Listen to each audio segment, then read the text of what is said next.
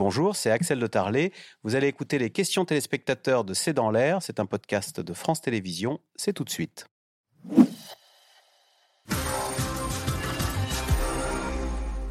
Euh, Ariane Bonzon, Michael en Seine-et-Marne, comment ne pas frapper des cibles civiles quand le Hamas se terre au milieu des habitations?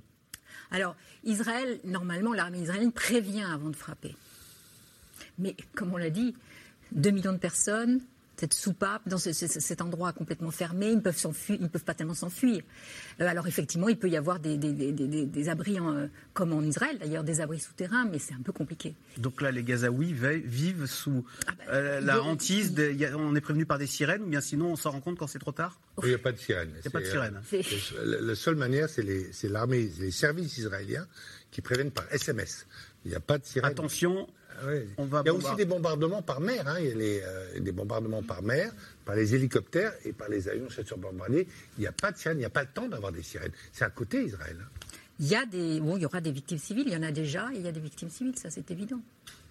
Euh, Jean-Pierre dans le Barin, Benjamin Netanyahou serait-il prêt à sacrifier la vie des otages pour mener à bien sa riposte? Oui, je cite le porte-parole hein, de l'armée euh, israélienne, le colonel Rafovitch, voilà, qui a dit que les otages ne seraient pas un frein à l'opération militaire. C'est très important parce que d'abord c'est un constat technique compte tenu de leurs conditions de détention, sans doute pour une partie d'entre eux dans ces souterrains imprenables.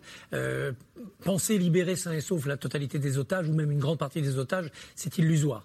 Et puis c'est très important parce qu'en effet, la vie humaine, c'est au-dessus de tout pour les juifs. Donc sauver une vie, ça passe avant tout. Pas cette fois. Cette fois, l'éradication du Hamas, c'est-à-dire la d'air, la fin définitive de ce péril, passe avant euh, la survie de ces otages, dont certains sont des enfants. Donc c'est dire si l'esprit de sacrifice est poussé très loin. Après, combien de temps l'opinion va être dans cet état d'esprit en Israël à dire, ben voilà, il faut en passer par là, c'est terrible, mais c'est pour en finir. Combien de temps passer à reconquérir Gaza, à envahir Gaza, avec combien de morts tous les jours du côté israélien, avant que l'opinion dise cherchons une autre solution. Et, ça, c'est très difficile à estimer aujourd'hui. Renaud Girard, Gérard qui pose la question euh, Israël va-t-il raser Gaza? C'est très intéressant, c'est un échec stratégique incroyable d'Israël, parce que d'abord, en 67, euh, à la faveur donc de la guerre des six jours, qui été gagnée euh, très rapidement par Israël, ils annexent Gaza, qui était avant égyptien, c'était les Égyptiens qui étaient là. C'était une station balnéaire assez agréable d'ailleurs pour les Égyptiens. Euh, et puis après, euh, les problèmes commencent à, Au début, ça se passait très bien, etc. Et puis les problèmes ont commencé à, croître. Et ensuite, euh, du terrorisme, etc. Et ensuite, donc, Sharon dit, en 2005, bon, nous allons nous retirer de Gaza, nous n'allons plus administrer Gaza, ce n'est pas chez nous. Il a même obligé les colons, il y avait quelques colonies à Gaza, à partir. Et donc, on a dit, voilà, c'est la solution, c'est que Gaza, on est séparé de Gaza, on va mettre un grand mur, on veut oublier Gaza, on oublie Gaza. Bien. Eh bien, euh, ça n'a pas marché. Euh, Gaza euh, s'est rappelé à eux.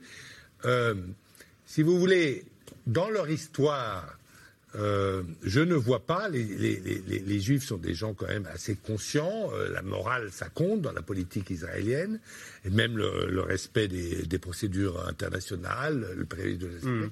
Dans la, la, procédure Hannibal dont je parlais, euh, elle a été changée en 2017 par le chef d'état-major Eisenkat de l'armée israélienne pour euh, euh, pour inclure quand même les guides de la Cour pénale internationale. C'est faire attention lorsqu'on va chercher des otages, etc. On peut ne pas s'intéresser à la vie des otages, mais il ne faut pas quand même aller trop loin dans, dans, des bombardements de civils, etc. Donc c'est très important.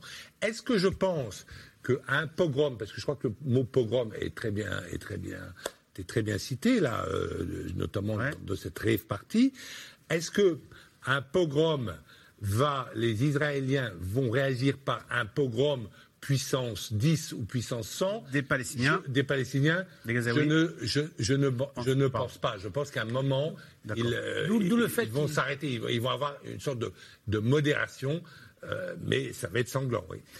Pardon, je fais une petite, petite correction institutionnelle. Gaza n'a jamais été annexé euh, par Israël. Hein. C'est le plateau du Golan, hein, vous avez dit annexé. Euh, était contrôlé comme l'Égypte d'ailleurs le contrôlait. Il n'a pas été annexé. Catherine, dans le Pas-de-Calais, Ariane Bonzon, euh, y a-t-il eu des réactions officielles des pays musulmans amis des Palestiniens? Bah, Généralement, pas de condamnation de Hamas et soutien aux Palestiniens. Euh, quel est le risque de contagion en France du conflit israélo-palestinien, Régis, en Côte d'Or? C'est très difficile à dire.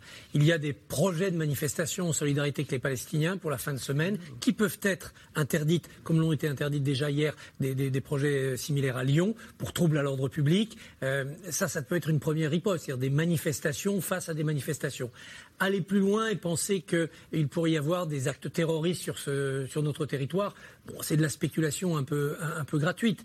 Les mouvements terroristes qui ont frappé la France ces dernières décennies étaient assez peu liés à la cause palestinienne. On avait Daesh, on avait l'Afghanistan, on avait l'Algérie, mais il faut remonter très très loin pour trouver des actions terroristes sur notre territoire liées à la cause palestinienne. Il faut remonter à Carlos, il faut remonter à Jean-Ibrahim Abache. Donc c'est de l'histoire plus ancienne. Est-ce qu'aujourd'hui il a la capacité à un mouvement clandestin de faire des actes terroristes du type novembre 2015 au nom des Palestiniens et en leur place, ça me semble assez illusoire. En revanche, des actes individuels, euh, oui, c'est un Tchétchène qui est allé décapiter Samuel Paty.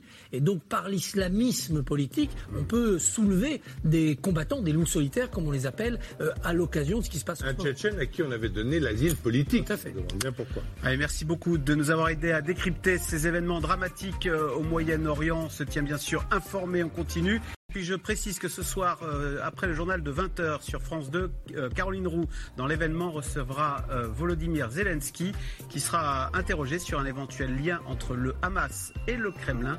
Donc à ne pas manquer, c'est après le journal de 20h. Bonne soirée sur France 5 et on se retrouve demain pour un nouveau C'est dans l'air.